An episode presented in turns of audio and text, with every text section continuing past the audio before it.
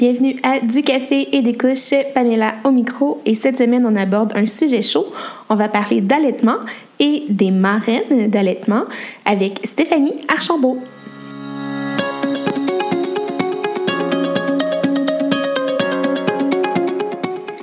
Semaine, j'aborde un sujet chaud, un sujet qui me tient à cœur, qui soulève des émotions chez l'ensemble des mamans.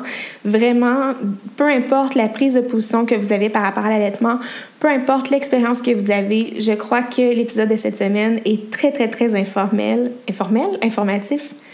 Vous allez apprendre beaucoup. C'est ce qu'il faut retenir. Euh, je m'entretiens avec Stéphanie, qui est une marraine d'allaitement, qui est maman de deux petites filles adorables, très charmantes, et que vous allez entendre gazouiller lors, euh, lors de notre entretien en arrière-plan. Et euh, Stéphanie, c'est aussi une amie, donc je suis allée vraiment là, sans fil, sans tabou. Je lui ai posé mes questions, je lui ai fait part de, de mon expérience, de comment j'ai été abordée par certaines marraines d'allaitement également.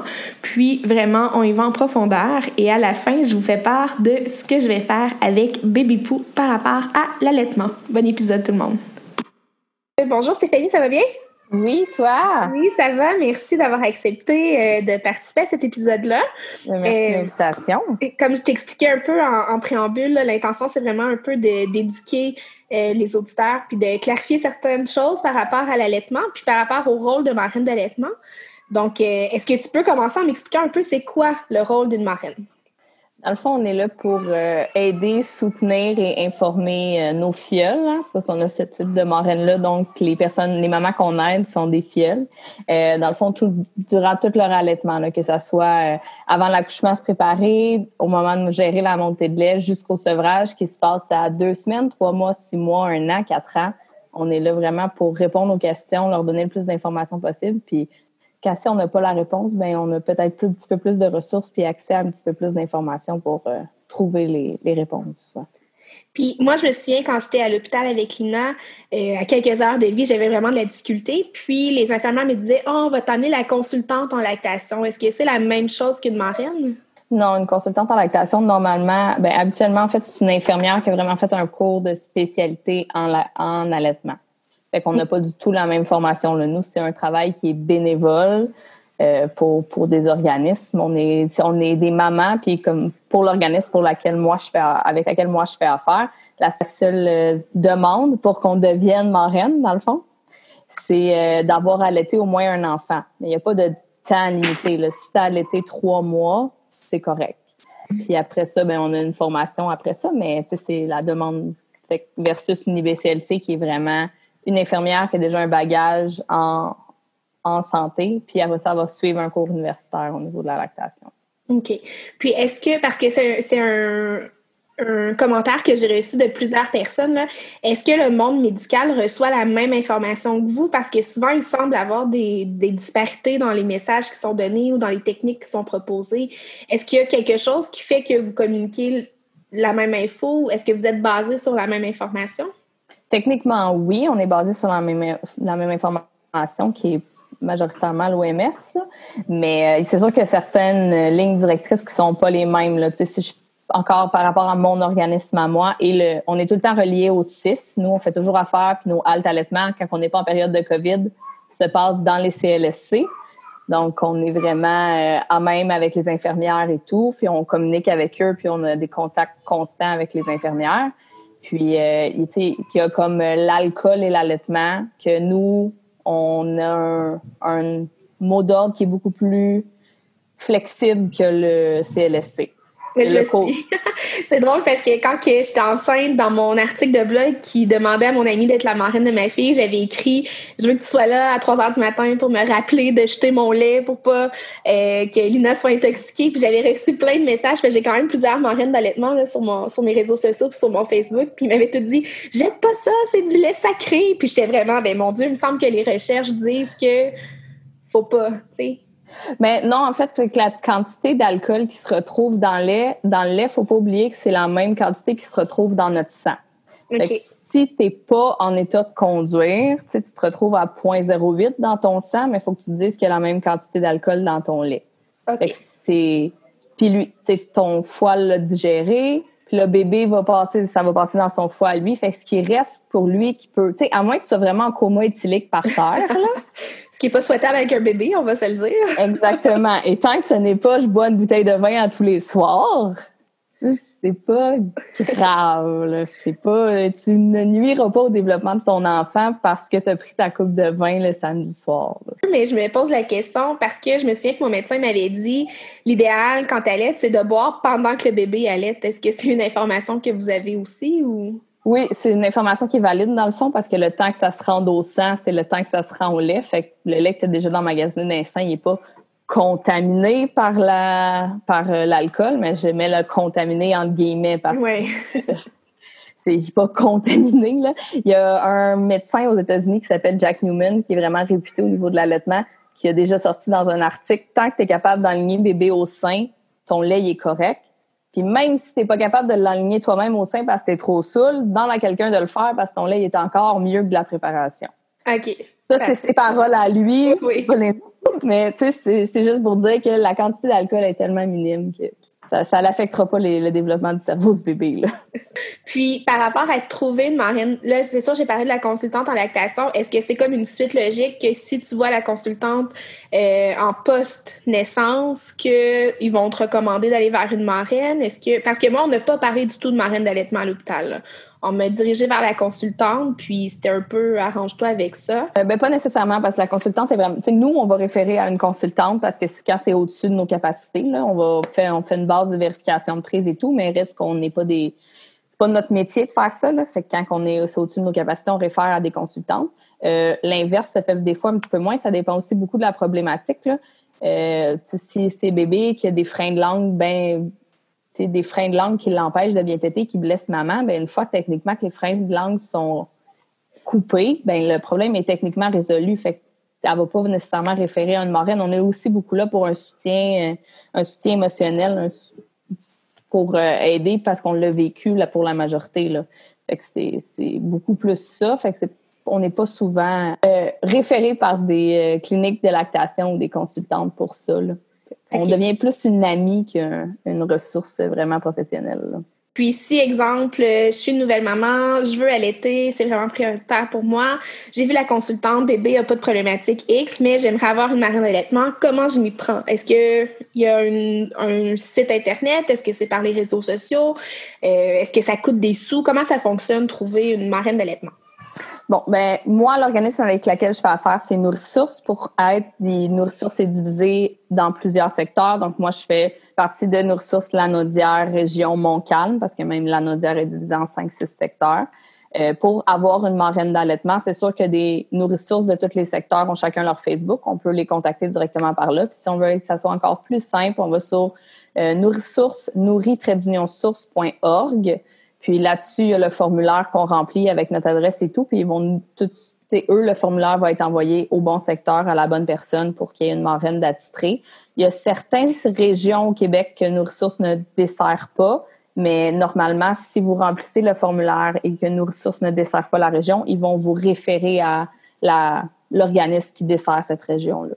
OK. Est-ce qu'il y a des coûts pour la maman qui fait appel? Parce que tu disais que c'est bénévole. C'est bénévole, c'est des organismes à but non lucratif. Il n'y a aucun coût qui est relié à ça. OK. Puis si advenant le cas, parce que tu disais, tu sais, vous devenez un peu comme l'ami de la maman qui a besoin de soutien, tout ça, si ça, ben, ça doit arriver, là, que ça clique pas entre la marraine et la filleule, est-ce que c'est possible de changer? Est-ce qu'il y a des questions que la maman devrait poser pour s'assurer qu'il y a un bon fit? Euh, oui, il est toujours possible de changer. Si la maman sent qu'elle n'est pas à l'aise ou quoi que ce soit, elle peut carrément demander à sa marraine. Puis si encore là, c'est vraiment pas à l'aise, elle peut recontacter euh, le, dans le fond, le bureau du secteur qui va juste réattribuer la, la marraine, la, la filleule à quelqu'un d'autre. Même que souvent, l'organisme nous dise que quand qu'on euh, que quand on a quelqu'un qu'on connaît, de ne pas les prendre comme filleule parce que ça peut amener problématique, mais exemple que vous avez quelqu'un qui est vrai, ou avec euh, la, la, légalisation de la marijuana, ils nous ont avisé que ça se pouvait qu'on ait des filleuls qui nous le disent ouvertement, puis que si on n'était pas à l'aise avec ça, autant nous que la filleule, si on a des valeurs qui ne concordent pas, on demande un changement et c'est tout. le but, c'est d'être confortable, de pouvoir poser toutes ces questions. il n'y a pas de raison de rester avec quelqu'un avec qui le fit n'est pas bon. Est-ce qu'il y a un moment meilleur qu'un autre pour faire appel à vous? Parce que là, vous, tu disais qu'on peut le faire lorsqu'on est enceinte, en préparation, euh, on peut le faire pendant, on peut le faire pour le sevrage. Dans un monde idéal, à quel moment vous recevez l'appel? Dans un monde idéal, on reçoit l'appel en prénatal. Donc, avant l'accouchement, nous, on va contacter la maman un à deux mois avant l'accouchement pour voir avec elle, faire un premier tour d'horizon. C'est quoi les premiers conseils à l'hôpital? Dire on est là, même si tu es dans ta chambre d'hôpital, tu as vu trois infirmières dans ta journée, puis ils t'ont dit chacun une chose différente parce que c'est des faits vécus. Tu as le droit de nous appeler, on est là. Euh, fait qu'appelle-nous, puis nous, on va essayer de mettre ça au clair avec toi, trier les informations, puis aussi euh, après avoir accouché, tu le sais comme moi, si l'information rentre d'une oreille, sort de l'autre, on se souvient pas de ce qu'on s'est fait dire il y a cinq minutes. fait qu'on est aussi là pour ça, répéter des fois par texto, on l'a par écrit, fait que ça soit texto, appel, on est là. Euh, c'est ça. Fait qu'optimalement, on, a, on demande une marraine d'allaitement avant d'avoir un problème. Si on n'a pas besoin de nous, c'est parfait, c'est tant mieux. on n'a pas besoin, on n'a pas besoin. C'est, on a des assurances auto, pas pour pogner un accident, hein, au cas où. Puis si vous avez jamais à y parler à la marraine, ben, tant mieux. Ça veut dire que votre allaitement va bien puis que tout est correct. Puis au du moment que vous avez une problématique, par exemple, il ne faut pas hésiter à appeler, à texter, à, faire euh, connexion pour pouvoir avoir des solutions. C'est sûr qu'en contexte de COVID, j'imagine que ça se fait davantage euh, à distance. Est-ce que ça peut arriver? Parce que là, comme vous desservez les régions, est-ce que c'est dans l'intention de pouvoir avoir des rencontres à personne dans un contexte où on n'a pas à être en distanciation sociale? Euh, la majorité des régions offrent des haltes allaitement. Si je parle de ma région à moi, on offre des haltes allaitement aux deux semaines, donc à tous les mardis au CLSC, dans une salle du CLSC. Euh, les mamans viennent, on a une thématique, puis euh, on peut répondre aux questions, vérifier les prises. C'est sûr que ça se fait plus facilement en vrai. Là. Euh, présentement, on le fait un petit peu par vidéoconférence, mais même là, voir une prise d'un bébé avec la bouche sur un écran de téléphone, c'est pas tout le temps optimal. Fait que souvent, là, on va plus rapidement référer à une consultante, mais euh, on essaie tout le temps de faire le plus qu'on peut en personne euh, au HALF. Super.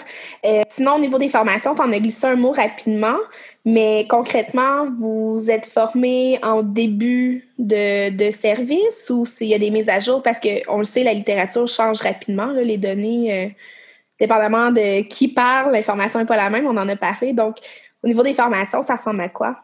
Euh, ben, dans le fond, on a une journée de formation et demie avant de devenir marraine pour nous donner, mais c'est sérieusement, oui, on voit les problématiques les plus fréquentes, mais c'est beaucoup plus une formation de communication, puis de comment aider la maman, puis de d'essayer de, On a beaucoup de mises en situation pour trouver les bonnes pistes de problèmes.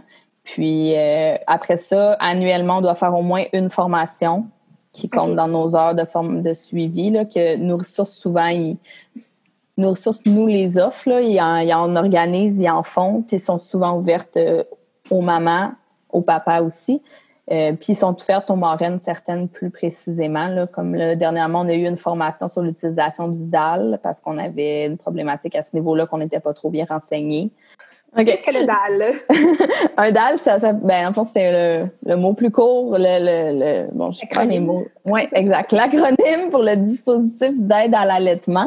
Euh, dans le fond, ça sert à, c'est un tube carrément c'est en fait là, le montage, c'est un tube de gavage avec euh, qui va être inséré le bout dans une bouteille, un pot quelconque. Puis euh, on insère ça dans la bouche de bébé et non jusqu'à l'estomac, juste dans la bouche de bébé pour qu'il puisse avoir son complément en même temps qu'il est au sein. Donc on stimule la production de maman en même temps a son complément. Puis ça réduit le temps des boires. Fait que normalement, c'est apprécié. Plutôt que de donner un biberon, d'avoir un risque de confusion et tout, ça, évite les risques de confusion puis ça réduit souvent le temps des boires. Toujours au niveau de la formation, est-ce que vous avez une formation en relation d'aide? Je pose la question, puis je vais te le dire en toute transparence. Euh, ce qui semble avoir comme impact sur les mamans qui finissent par abandonner l'allaitement pour x, y raison, la réaction de la marraine semble manquer souvent d'empathie, semble souvent être dans le l'espèce de culpabilité, faire sentir à la mère qu'elle fait pas ce qu'elle devrait et tout ça. Est-ce que vous avez une formation avec ton... Je sais qu'il y a différentes façons de faire, puis là, je veux pas généraliser, Mais quand on regarde, c'est sûr, j'ai fait des articles sur l'allaitement, puis ça l'a suscité, ça va dans les motifs, ça va dans, le, réel de chaque maman. Puis il y a la perception aussi de chaque mère. Il y a des choses que je me dis, et là là, ça n'a pas de bon sens qu'on me dise ça. Puis que quand je parle à quelqu'un d'autre de l'externe qui fait, ben écoute, c'est pas si pire. Est-ce que vous avez une, une formation en relation d'aide, de comment accompagner, travailler l'empathie envers les filles et tout ça? Euh, ben, on a une c'est sûr qu'on en parle beaucoup pendant notre, euh, notre formation, notre journée de formation, là, vraiment sur la communication, l'écoute, trouver les problèmes, puis de pas aller dire n'importe quoi à la maman. Euh, mais encore là, ça dépend beaucoup des organismes. J'ai été dans des conférences euh, l'année dernière, non, il y a deux ans, avec avec une autre marraine d'allaitement. J'ai croisé d'autres organismes et j'ai entendu des choses qui m'ont fait moi-même frisser des oreilles. Pourtant, je suis marraine, puis on avait le même statut. Euh, mais dire que la préparation, les biberons, les suces devraient tout être à l'arrière du comptoir à la pharmacie, euh, c'est pas une chose que je trouve logique. Euh, d'abolir les biberons à la télé, c'est pas nécessairement logique non plus. Euh, il y a des femmes qui ne peuvent pas allaiter, il y a des femmes qui ne veulent pas allaiter, qui sont pas à l'aise avec ça, et c'est très correct. Euh, comme je l'ai dit plus tôt, on est là pour aider la maman tant qu'elle est confortable. Si elle allait 48 heures à l'hôpital, puis qu'elle décide qu'elle n'est pas bien avec ça, qu'elle n'aime pas ça, puis qu'elle arrête, puis qu'à trois jours et demi, elle a une montée de lait affreuse et plus capable de gérer, mais ben, si elle a une marraine d'allaitement, elle peut quand même l'appeler puis demander de l'aide. Mm-hmm. C'est sûr que la marraine va probablement dire, ben, mes bébés au sein. Il va falloir la mettre en contexte. Euh, sauf que si elle se fait répondre, si la fiole répond carrément, je suis pas à l'aise, j'aime pas ça, fine, c'est beau, on passe à autre chose, on va t'aider à gérer la montée de lait quand même. Euh, D'où l'importance de savoir que si jamais vous avez une marraine qui est très euh, anti-pro-choix, je vais le nommer comme ça, ou qui, qui, qui va à l'encontre un peu de, de, vos désirs, mais n'hésitez pas à changer. Là. C'est mm. important de le savoir parce que, comme je vous dis, dans les témoignages que j'ai reçus, ça semble quand même assez, je dirais pas fréquent, mais c'est pas quelque chose qui n'existe pas. Donc, Donc ça, ça complète un peu la partie euh, qui explique euh, la marraine et tout ça. on a fait des petits apartés, mais c'est bien parfait. Euh, j'aimerais ça que tu me parles de ton expérience parce que tu es maman de deux petites filles. Donc, j'imagine que d'un enfant à l'autre, on le dit, c'est pas nécessairement pareil, mais j'aimerais ça juste avoir un peu ton expérience personnelle en lien avec l'allaitement, puis qu'est-ce qui t'a amené aussi à être marraine d'allaitement? Donc, euh, effectivement, je suis maman de deux petites filles. Euh, Alice qui est rendue à deux ans et demi, que j'ai allaité jusqu'à 19 mois, euh, et Elisabeth qui est rendue à sept mois, qui est toujours allaitée. j'ai allaité, j'ai arrêté d'allaiter Alice. J'étais enceinte de six ou sept semaines. C'est elle qui a décidé que le goût du lait avait changé, donc elle n'en voulait plus. il restait juste le boire du dodo là. c'était plus, c'était plus, la même chose rendue à 19 mois qu'à trois jours allaité là. Euh, puis mon expérience euh, avec ma plus grande, j'avais un trop plein de lait euh, à ma montée de lait. Donc, Alice n'était pas capable de s'accrocher, pas capable de boire. elle glissait beaucoup les premiers jours de ma montée de lait. Puis il y a personne dans mon entourage qui avait allaité, qui avait eu ce problème-là. Fait que j'avais comme pas de solution. J'avais heureusement par prévention pris une marraine d'allaitement après laquelle je courais un dimanche matin pour essayer d'avoir un coup de main parce que là, je savais pas trop trop quoi faire. les ressources euh, de la santé sont pas trop trop ouvertes le dimanche matin pour ça. Fait euh, elle m'a expliqué qu'il fallait que je tire mon lait. J'ai couru à la pharmacie m'acheter un tire-lait. J'ai tiré 14 de chaque sein pour réussir à, la mettre au sein puis à boire. Donc, tu avais déjà une marraine euh, dans tes contacts avant la naissance d'Alice. Est-ce que, dans le fond, c'était clair pour toi que tu allais allaiter ou c'était un peu euh, aléatoire? Euh, ben, c'était un je le tente. Moi, je, je rentrais à l'hôpital en disant je l'essaye, ça marche, ça marche, ça marche pas, ça marche pas. Et j'allaitais euh, pour l'économie. Donc, l'économie monétaire, parce que le lait de préparation, si vous regardez les prix à l'épicerie, c'est ben, allez pas, je sais même pas s'il y en a des épiceries, à la pharmacie. Oui, il y en a des épiceries. pas, chez nous. chez nous. Mais, euh, fait que c'est vraiment pas donné. Donc, euh, on essayait de le faire pour l'économie, vraiment. Puis, si ça marchait pas, ben, on allait se tourner vers ça quand même. Là. Je suis un bébé de préparation, je suis loin d'être morte. Là. C'est pas un problème du tout. Fait que j'étais pas. Euh, je l'essayais, mais je suis pas mordicus là-dessus. Là. Faut, c'est, pas le cancer, les lettres de préparation, non. Euh, avec Elisabeth, on a eu un petit peu plus de problématiques, mais là, j'étais un petit peu plus euh, outillée.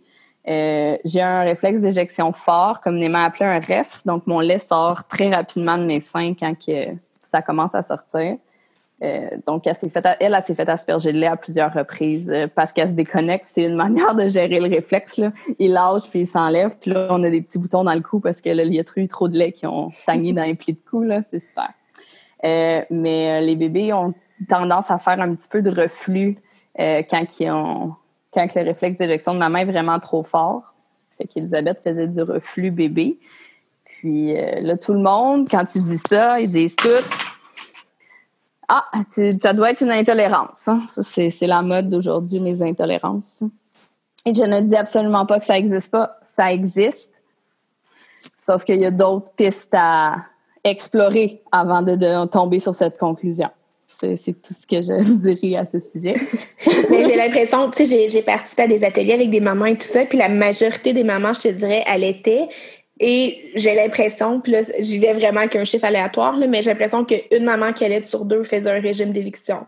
C'était soit le soya, soit le, lactose, soit la protéine bovine. Ça avait l'air compliqué à les entendre. C'était vraiment. Oui, oui. Effectivement, là, je, je, vais dire, moi aussi, dans mes activités avec ma grande, euh, c'est tout ce que j'entendais. Le trois quarts, même, ben, même une sur deux, je te dirais quasiment euh, mm. trois sur quatre, là, faisait des régimes d'éviction de X, Y, Z.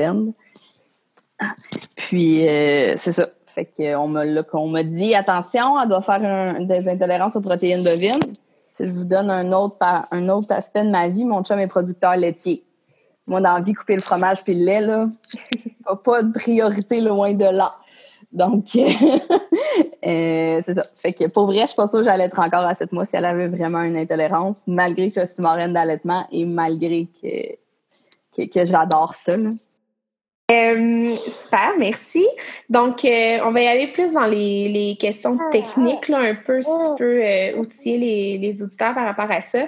Puis, je vais le prendre pour moi, dans le fond. C'est j'entends Elisabeth, c'est trop cute. Ah, euh, oui, pour les j'ai ma petite de 7 mois sur le genou qui, qui jase parce que papa essaie de gérer la grande. c'est parfait. Euh, dans le fond, tu sais, j'avais préparé un peu des questions euh, pré-accouchement comme préparation à l'allaitement et tout ça. Je m'en cache pas avec Lina, ça n'a pas fonctionné du tout. J'ai jamais eu une montée de lait. Même par après, on me disait Ah, tu vas voir, dans 4-5 jours, ton lait va rentrer, ça va faire mal. L'histoire des feuilles de chou et tout ça. Mais c'est jamais arrivé. Essentiellement, j'ai jamais eu une goutte. Là. On était à la seringue à l'hôpital puis ça fonctionnait pas.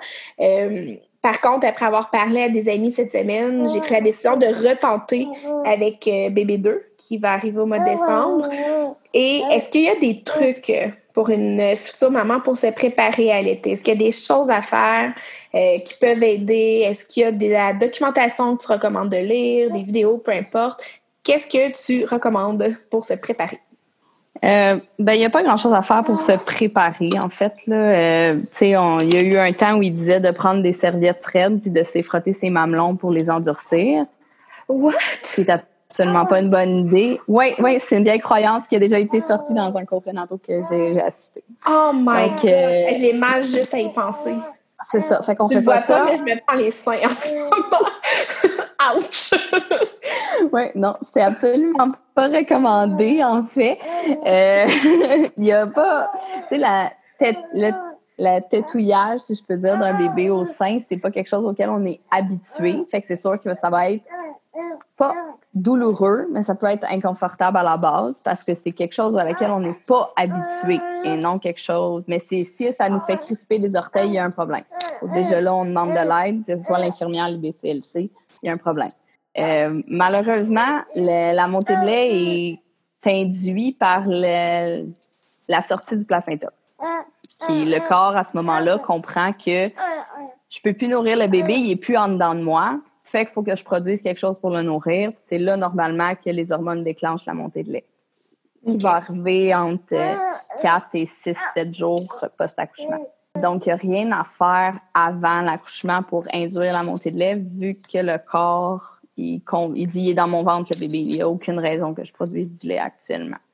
Euh, Est-ce que tu recommanderais à une maman de utiliser le tire-lait manuel, exemple? Moi, c'est une recommandation que le médecin m'avait dit pour éviter de dépasser ma date d'accouchement. Il m'avait dit, ben, si tu stimules, ça peut causer des contractions et tout ça. Est-ce que c'est une pratique qui est recommandée par les marraines?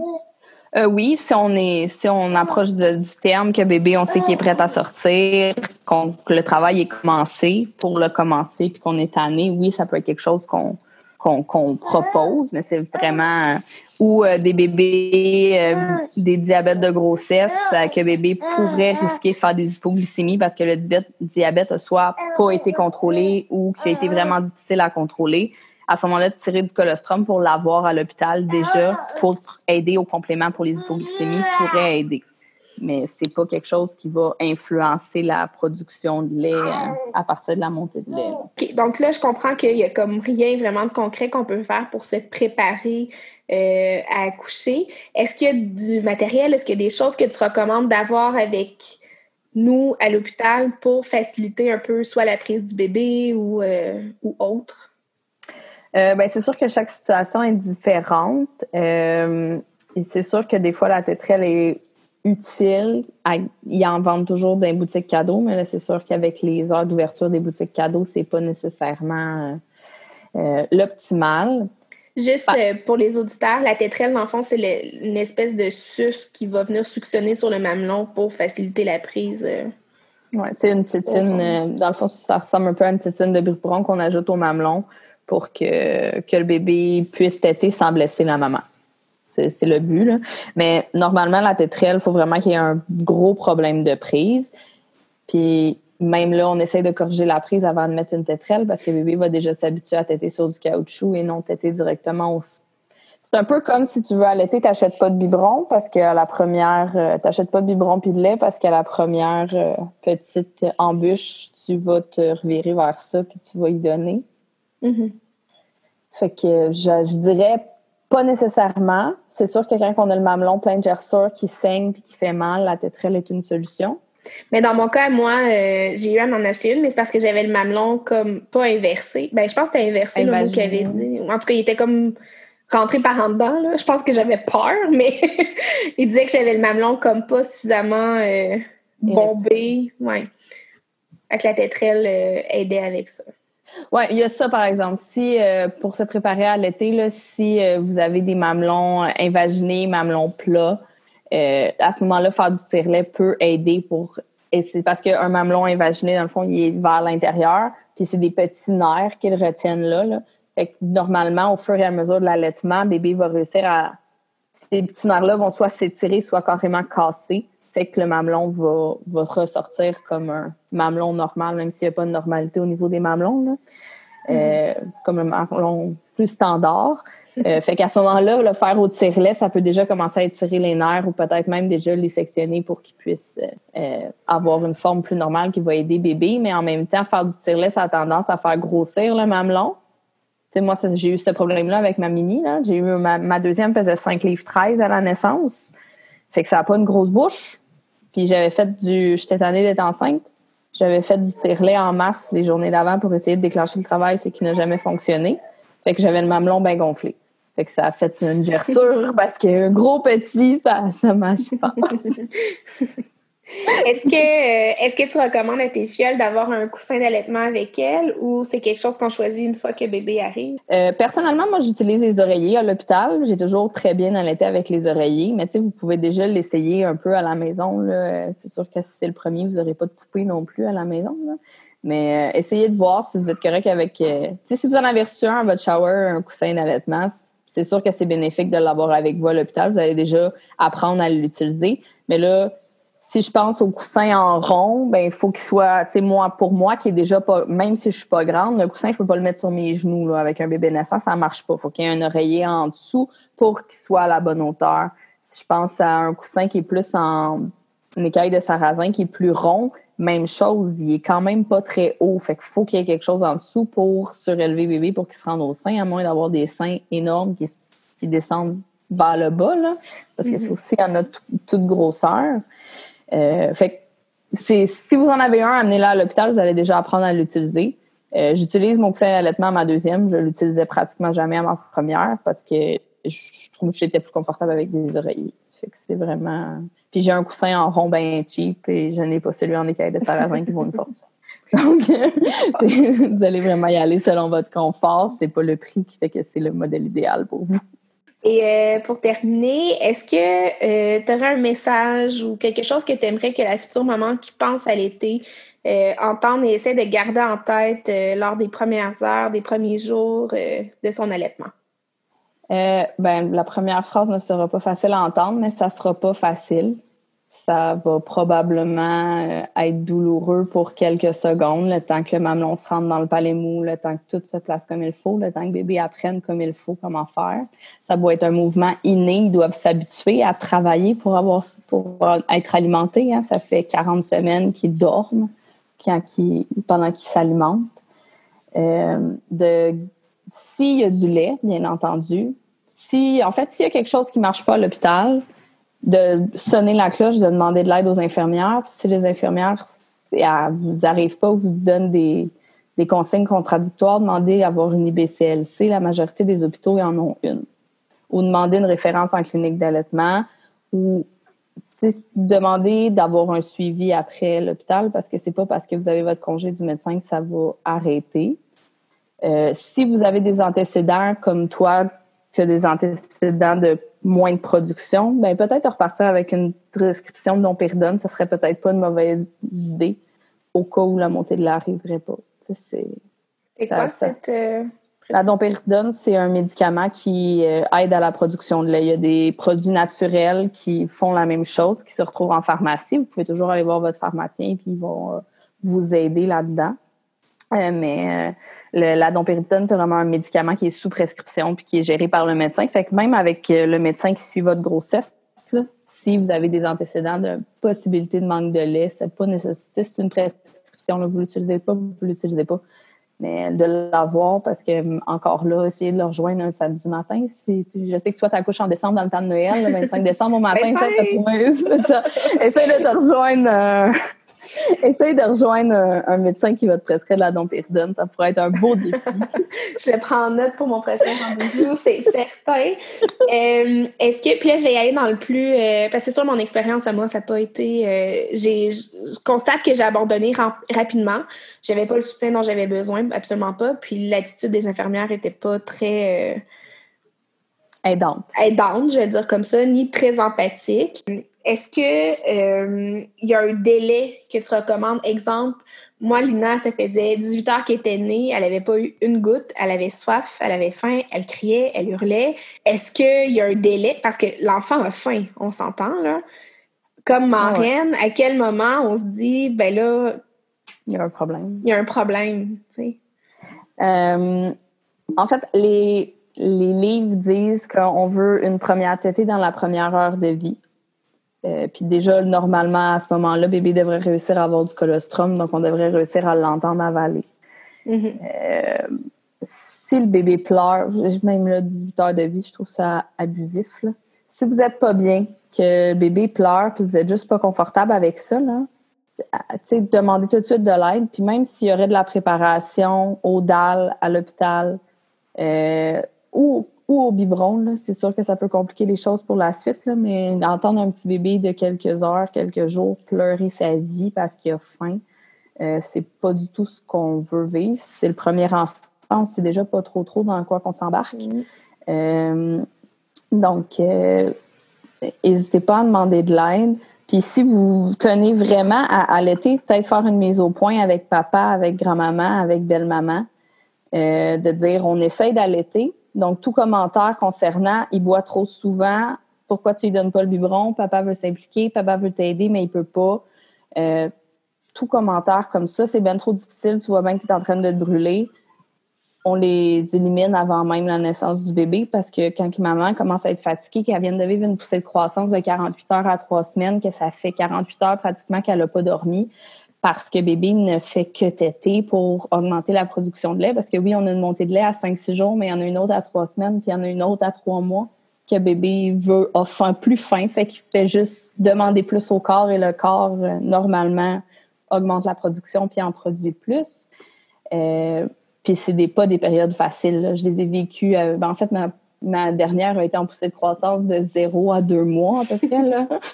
Elle buvait aux heures et demie. Ma... Elle buvait aux heures et demie, 2 heures. Euh, les deux. Et pourtant, elle est tout petite. oui. Quatrième percentile de grandeur jusqu'à 2 mois. Demandez-moi quelqu'un, je sais pas.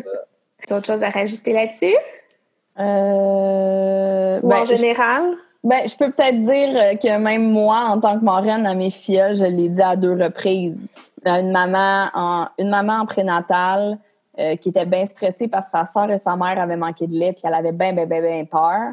Puis elle faisait de l'anxiété. Il faut savoir que l'anxiété et le stress, c'est les pires ennemis de l'allaitement. Hein? C'est de l'oxytocine qui fait que le lait sort. Si on est stressé, raide comme une barre, ça sortira pas. On a beau aimer notre bébé le plus profond du monde. Si tu es stressé, ça ça marchera pas.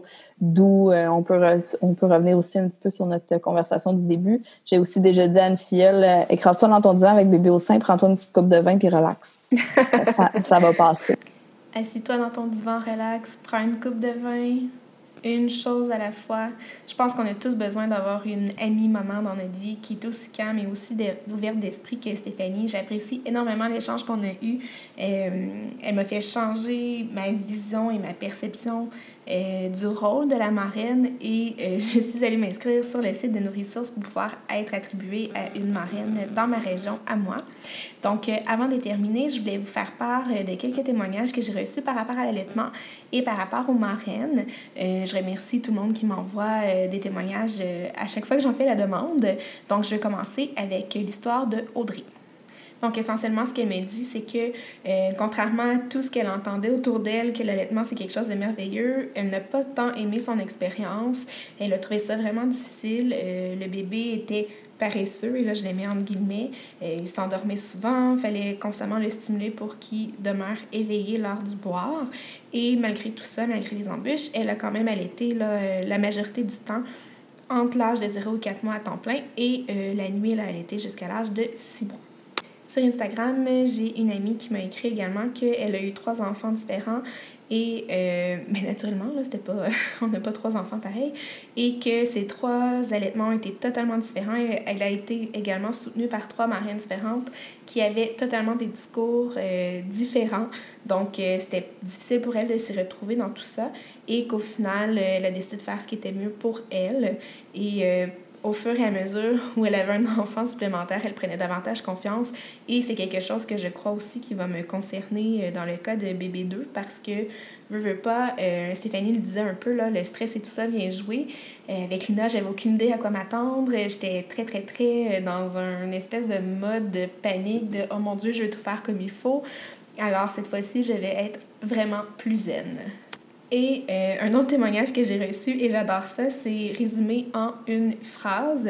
Ça dit J'ai donné la formule à mon premier et je l'ai fait pour les deux autres et c'est la vie. Donc voilà, on a besoin de développer notre empathie, je pense, comme parents, euh, de comprendre que ce qui est bon pour la personne A n'est pas nécessairement bon pour la personne B, puis tout simplement de, de se respecter entre nous. Puis je crois que euh, je trouvais ça important cette semaine de faire un épisode sur les marraines d'allaitement parce que personnellement, je trouve ça très, très, très euh, imposant, très euh, culpabilisant, beaucoup dans le jugement de la part de certaines personnes qui m'ont communiqué, qui m'ont envoyé des informations, qui ont contredit mon expérience alors qu'ils ne l'ont pas vécu.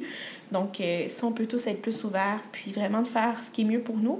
Puis comme Stéphanie le disait, la santé mentale avant tout. Donc, euh, j'espère que vous avez aimé l'épisode et on se revoit la semaine prochaine.